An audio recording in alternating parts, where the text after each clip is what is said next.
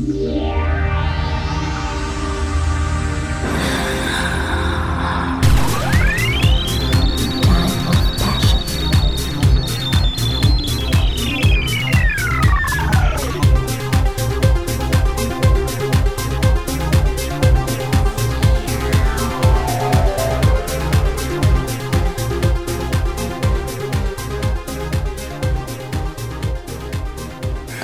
い、えーデザインの、今日の対談はえー造形家の竹谷孝之さんよろしくお願いいたします。よろしくお願いします。そして、えーデザインの未来の松岡さんです。どうもよあろしくお願いします。どうもお久しぶりです、えーなかなかね、はい。ちょっとみんなスタッフが忙しくて、えー収録をしてなかったんですけど、えー今日久々の収録ということで、まあ、デザインについていろいろまた語っていきたいなというふうに思ったんですが、まあ、今回はあのーちょうど竹谷さんの実は工房にお邪魔しましてですね、えー、と今、えー東京都現代美術館でやってる特撮博物館という中の、えー巨神兵の造形をやられた竹谷さんをゲストに迎えて、まあ、僕らが大体同じ世代なので、はいまあ、子供の頃にあれを見てですね影響を受けた特撮から影響を受けたデザインかっこいいぞとかっていう話をなんか今日はしたいなというふうに思ってますのでよろしくお願いします。よろしくお願いします。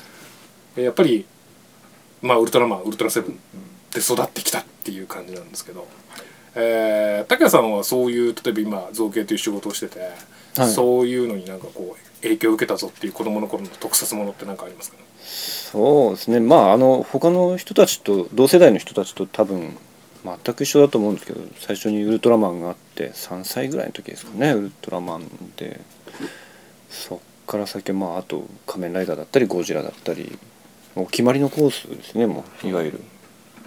まあ、子供の頃はね漠然とそれこそかっこいいと思ったけど大人になってみると、まあ逆に言うとこう作り手側に今竹谷さんなんか回ってるじゃないですか。ははそういうのから見てやっぱこのデザインとか考えてるなとかっていうのとかなんかありますかね？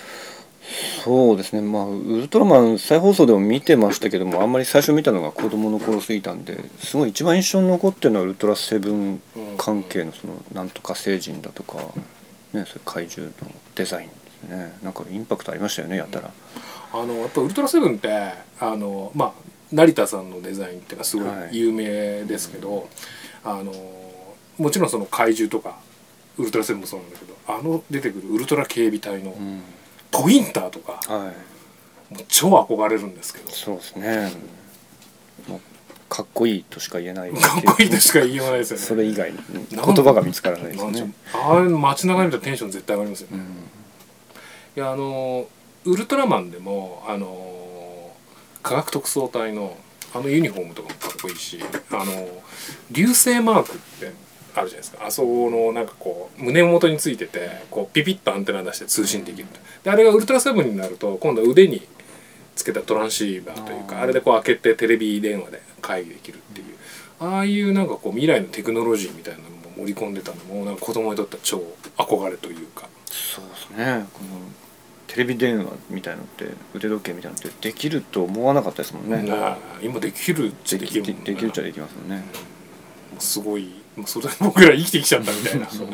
そう。いうところもあるんだけどウルトラマンシリーズってどこら辺まで見ました、ああ帰ってきたウルトラマンまでですかね。あエースになったらちょっとまあ年齢も上がってきたのとあとね、ー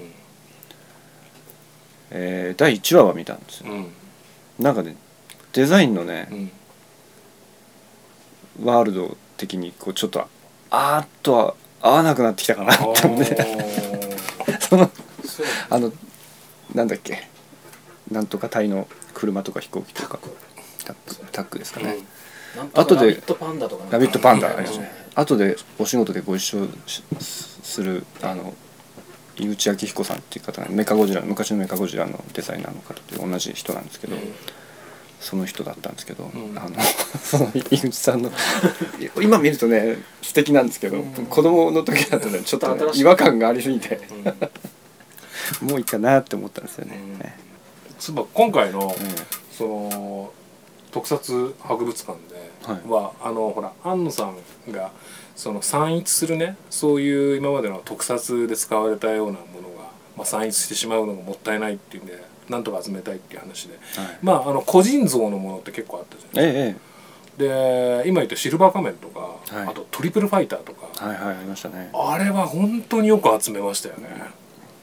素晴らしい。多分あの福島にある、えー、と M1 号っていう会社の西村さんっていう人がたくさん持ってらしてうん、それだいぶ貸していただいたんですよね、うん。まあ、他にいろんな方からも借りてるんですけど、うんあのすごいたくさん持ってるんですよね西村さん。ね、あのまああれ見ててあのそのウルトラマンとかウルトラセブンって巨大ものの他にそのまあマイティジャックとかあるじゃないですか、はい。そういう巨大戦艦。ではい。それってもともとは例えばえっ、と5.5とかはい。あと井戸ゼロ大作戦のアルファ号とかそういうところにこう来るんだけど。これもかなり濃い話に。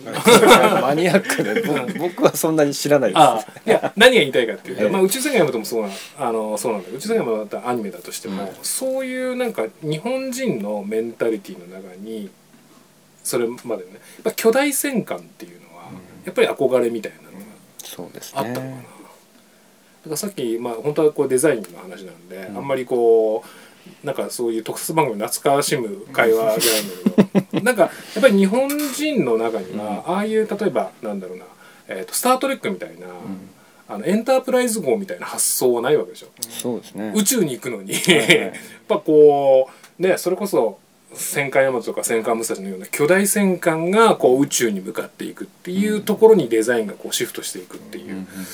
感じがあるのかなってそれはなんかすごく思ったしだから宇宙戦艦ヤマトにノスタルジーを感じたりとかかっこいいと思うのもそういうやっぱり第二次世界大戦の巨大軍艦みたいなもののこう流れっていうのはデザイン的にはあるのかなっていう。そうだね、うん。あでもプラモデルがちょっと流行ったんですよ子供、うんでプラモデルでこう空母とか作るとうん、みんな子供はこう空を飛ばすんですよ。ああなるほどね。で遊ぶんですよ、うん。そういう空想力というか。ああドラえもんの中にもそうなのあったなプラモデルを。なんかそういう船のプラモプラモデルといえばもう竹谷さんも学生の頃 毎日そうですね。一個買ってましたよね。まあいやそんな学生の頃から知ってるんですか？武田さんで実はあのーえー 地域の名前忘れちゃった。石狩でしたっけ？石狩で。あ小樽か。おえ？小樽あ俺？えあ俺はねえっ、と積丹半島にある、ね、積丹町っていうところ出身なあのんですよね、ー私が積丹町にええ。遊びにたまたま行ったら、ええ。そのバスの中に、うんあれなんか見たことある人だなと思ってそういえばそそその前にだって高校が一緒だったんですよそうそう。だって。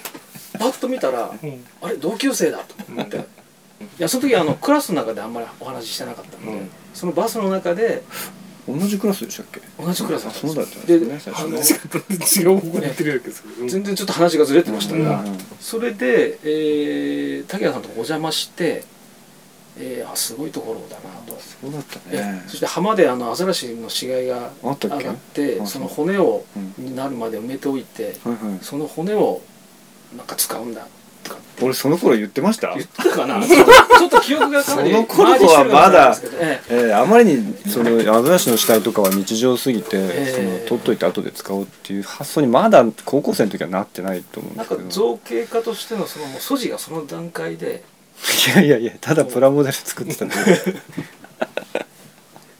あのやっぱ特撮っていうと、まあええ当然今回は日本の特撮っていう特集なんですけどやっぱりあのサンダーバードとかはいはい。あと謎の円盤 UFO はい。とかキャプテンスカーレットとかスティングレーとかああいうこうイギリスのねああいう特撮ものもやっぱり影響を受けたと思うんですけどあのなんかデザイン的な特徴でこうなんか印象になるものってありますか？あのデザインで影響を受けたかもしれないですけどあの世界観が好きでっていうか、うん。お話がうん。特に謎の円盤 UFO はその脚本がかなりどんよりしてて、うん。暗いというかですね。そう、っぱサンダーバードとかもあのまあオープニングとかも超かっこいい、うん。今見てもかっこえいいんですけど、うんそうですね。やっぱりあの秘密基地っていう発想とか、うん。あとサンダーバード2号でうん。こう格納庫でいろいろ運べて、はい。でねあのモグラドリルでしたっけ？ドリルモグラ。ジジェットモグラか、えジェットモグラっていうあのでっかいドリルっていうのは、あれはなんか子供心にグッとくるものが、そうですね。いいデザインが多かったですよね、ねやディティールもすごいよくうん。細かくデザインされてて、やっぱりあの発射シーンとかああいうところからウルトラセブンとかっていうのはうん。やっぱり影響を受けてて多分秘密基地がこう山が開いたりとか、さっき言った滝から出るとかそういうのはあるんじゃないかな。あの影響ってすごく大きいなと、あのの竹谷さんの住んでるところは書店がはい。薬屋さんとそういや違う。書店と文房具とプラモデルが一緒。一緒になってる。一つのとこに売ってるっていう、と夏になったら浮き輪も売るしみたいな。というところで育って、入江商店っていうんですけどね なるほど。だからまあなんでしょうねその竹谷さんがここまで今造形家として活躍されてる、まあ、そういうその何か満たされてないところで。そうですね、ええ。もうその時満たされてたら、うん。あのもうイメージ通りっていうかイメージを上回るものがそこで売られてたらもう作りたいっていうその動作にならないと。なるほどね。今の子供ってもうすごい CG の恐竜を見てるじゃないですか、うん。我々の頃はぬいぐるみしか見てないから、うん。ほん本当の恐竜のイメージって頭の中になかったんですけど、うん。今はほらもう本当の動物みたいな、C、フル CG で最初から見ちゃってるんでそれ以上の想像力って多分出てこないじゃん。そうですね手にするものもそうですよね、ね。おもちゃであれなんであれ、こううん。完成度の高いものが売られてるので、うん。もうそのああこう俺のイメージこうじゃないのにもっとこうしたいんだけどそれ作ってみようかっていう順番にならないと思うんですよね。だからそこが不幸だなとは思うんですけどただこうざるに越されてもっとすごい人が出てくるのかもしれないですけど。そうです。その恐竜のリアルさってのも多分ないので、うん。もう全くなんか4次元のうん。新しいこう見たことのない何かね、うん。そういうものをなんか考え出す。ちょっとそうなるとちょっとあなんか違う世界になる。のかな、だけどそれ言うならその子供の時代にウルトラマンとかウルトラセブンで見たことない宇宙人とか、うん。まあ、円盤とかそういう発想を一生懸命してたクリエイターとして本当すごいなっていうふうに思いますよね。でやっぱりなんかこうなんだろうウルトラマンとかウルトラセブンまあ仮面ライダーもそうかもしれないけどなんかこう子供って面白いと思うんですけどそういうヒーローがすごく好きな割にはそのヒーローを倒したりとかヒーローより強い怪獣とか好きって、あーゼットンが好きとか、はい。キング・ジョーが好きとか、はいはい。あの心理は面白いな。やっそうですね。ぱプロレスにちょっと近いでしょうねああそうですねヒールのかっこよさもありますからね、やっぱ強い相手を倒してこそみたいなそううん。ところがあるよね。今の若い人はあのそのフィギュアっていうかその造形っていうのは、いわゆるその竹谷さんがこの間仏像かなんかのやられてましたリボルティック竹谷シリーズですね。ああいうのではなくてあとその漁師のあれああいうのじゃなくてそのアニメ二次元の 3D 化みたいなうん。のがやっぱり人気あるんですよああそうですね。あの大多数を占めるのはそのアニメーションに出てくるその女の子のキャラクターだとか。すごいよくできそういうのはもうそっちの方面はねすごい最近ここ何年かというか10年の間で進化したんですよね。その完成度がやたら上がったというか、うんうん。だって「明日のジョー」のあの髪の毛ってうん。どういうふうに立体になるんだろう。な 子供の頃考えてましたよね。ああそれがもう見事にああそうですね。立体化されてるんですよいや立体化するって難しいよね。そうですうね、ん。だってとっとこハム太郎なんてさ正面から見た絵と横から見た絵どう見てもつながりがないじゃないですか。だからフィギュアとか見るともうすごく苦労してるのがよくわかるっていうか。であのアニメのようにさすがにあの新幹昔の新幹線みたいな感じにはならなれないよね、うん。どうしたってフィギュアで作ったらそういうのをまあでも今はあれなのかなキャラクターとか開発する時やっぱそういうとこまで含めて、そうですね。開発するのかな。そういうこと多いですね。う、ん、前あのちょうど竹谷さんがあの仲のいい漫画家の桂正和さんっていう。方がはは。同級生じゃないですか。僕とね。あの僕の友達でもありますけど、まあ、彼がもうねタイガーバニーのはい。キャラクター作る時にやっぱり最初にこうおもちゃとかフィギュアありきでね。その造形考えてデザインするっていうのもあったしやっぱ今そういうことを視野に入れ一つだけただ今キャラクターデザインとかでもパンと思いつきで作るっていうよりやっぱりそういう商品開発の中にこう入ってって作ることの方が多いんですかね。そうですね。スポンサーとかにもよりますけどね。うん。やっぱりそのまあバンダイが例えば絡んでた、ん。出資してたりしたら、うん。まあ、当然おもちゃを売ることを視野に入れてますんで、うん。そういうデザインでやってくださいっていうまあ実際言われてないとは思いますけど、まあ、加藤さんはね加藤さん自体もおもちゃ好きですし、うん。そういうことに睨んでやったと思いますよ。そうでもまあなん何でもフィギュアじゃなくても何でも一緒絵でも何でも一緒だと思う、うん。音楽でも一緒だと思うんですけど、もう好きならやればしか言うことがないんですよね、うん。あのやり続ければいいじゃないですかっていうなんかダメですかねそれだと。いやえっとねいいと思いますよ。あの多分ねどうすればいいですかってねそ何々になるにはどうしたらいいんでしょうみたいな質問たまにされても困るよってみんな言うじゃないですか、うん。まあその通りであのね訳も分からずややるもんですよね。本当好きだったら。あのそんな好きじゃなかったらねやんない方がいいんで他のことやった方がいいんで絶対。もうねもう好きなのかな？俺これ好きなのかとかもう考える前の段階でもうやってないとやってるものがどうにかなるものだと思うんですよね。だからもうあの訳も分からずあのあまり情報に貪欲にならない方がいいと思いますけど、うん。あまり周りの情報を得すぎるとうん。比較しちゃって、うん。あこんなすごい人いるとかと思っちゃうと、今地球の裏側でもネットで全部あのこんなすごいものがあるっていう完成度の高いセンスの素晴らしいものがたくさん見れたりするんで、うんあのもうやる気がなくなっちゃうと思いますね。ああの僕がなんかやりたいと思い続けてこれたのはそのやっぱり何にも知らないからだと思うんですよ。ーまあさっき言ったあの何こんなその何猿の手が欲しかったとかはいはい。猿のマスクが欲しかったえって思って想像してたのよりしょぼいものが送られてきてがっかりしてそうですね。もっとこうじゃあよく作りたいなとかっていうその自分の想像力の余地みたいなのがねあったことがすごい良かったのかな。なんかこういうことやったらちょっとこう思われるんじゃないかなとか、うん。そういうのはやっぱりちょっと一回だから情報が邪魔だったら情報を遮断して、まあ、1週間2週間じっくりやってみると、そうですね。その連続ですね。でもやるしかないよね本当に。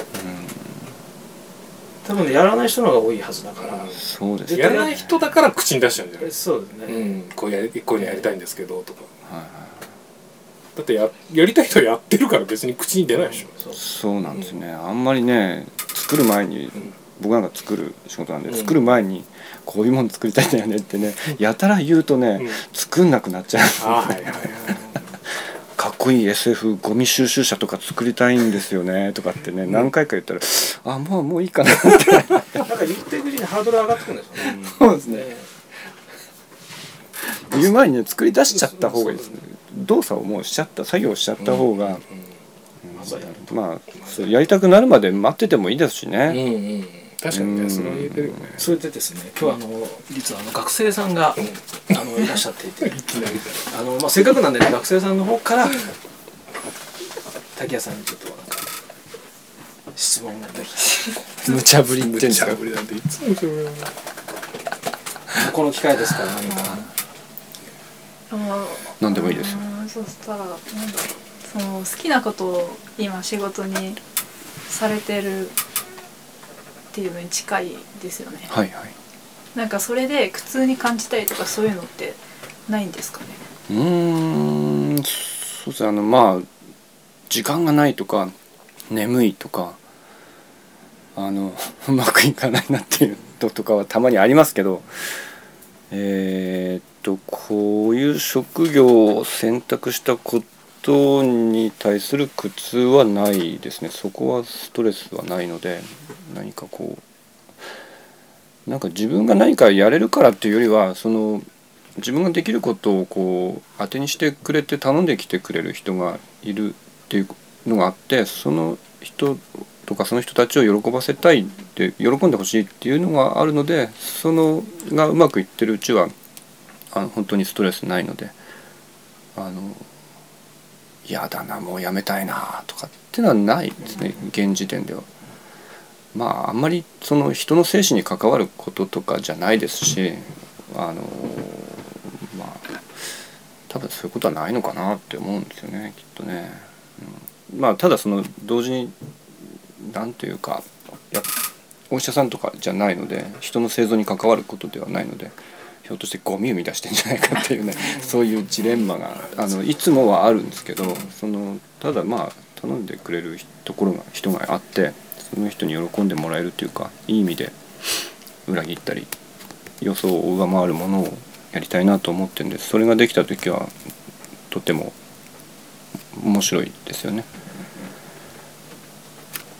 それがずっと連続していけばいいかなとあれでしょうね。あの対人比較欲求というかこう周りの人を見てなんか自分と比較してっていうのがあまりなくてもう自分で割とこう自由に集中してやれたっていう時間が長かったああそうですね。若い時うん。本当だからあの情報に貪欲じゃないバカでよかったなって まあ今でもそうですけどあのなんだろうな。情報が少ない時代に育ってよかったなと思いますね。本当に。だそれ今みたいなずっと何でも見れるような知れるような子供時代だと多分あの絶対違う状況になってたと思いますね。まあそれにちょっと時代の違いがあるので、まあなかなかこう同じようにはいかないと思うんですけども、まあとにかくその好きであればもうとにかく手を動かすというそうですね。そうですね。今でも昔と違ってその情報も氾濫してて惑わされることも多いかもしれないですけどそのツールも発達してるからこうやりたいともイイメージさえしちゃえばいそれをイメージを具現化するツールがいっぱい手段がありますからそこ幸せだと思いますね。すごく最近そう思うんですね。その絵を描くツールとか 3D を作っていくそうものとか。これが子供の時あったらなまあまあ逆の意味で違う意味でこう違うくなってたのかなと思いますね。はいそうことで松岡先生からはいえー今日はですね、えー竹谷さんの工房にお邪魔してあのいろんな話を聞くことができました、えー今日はありがとうございました。どうもありがとうございましたありがとうございました。This program is brought to you by Display DVD.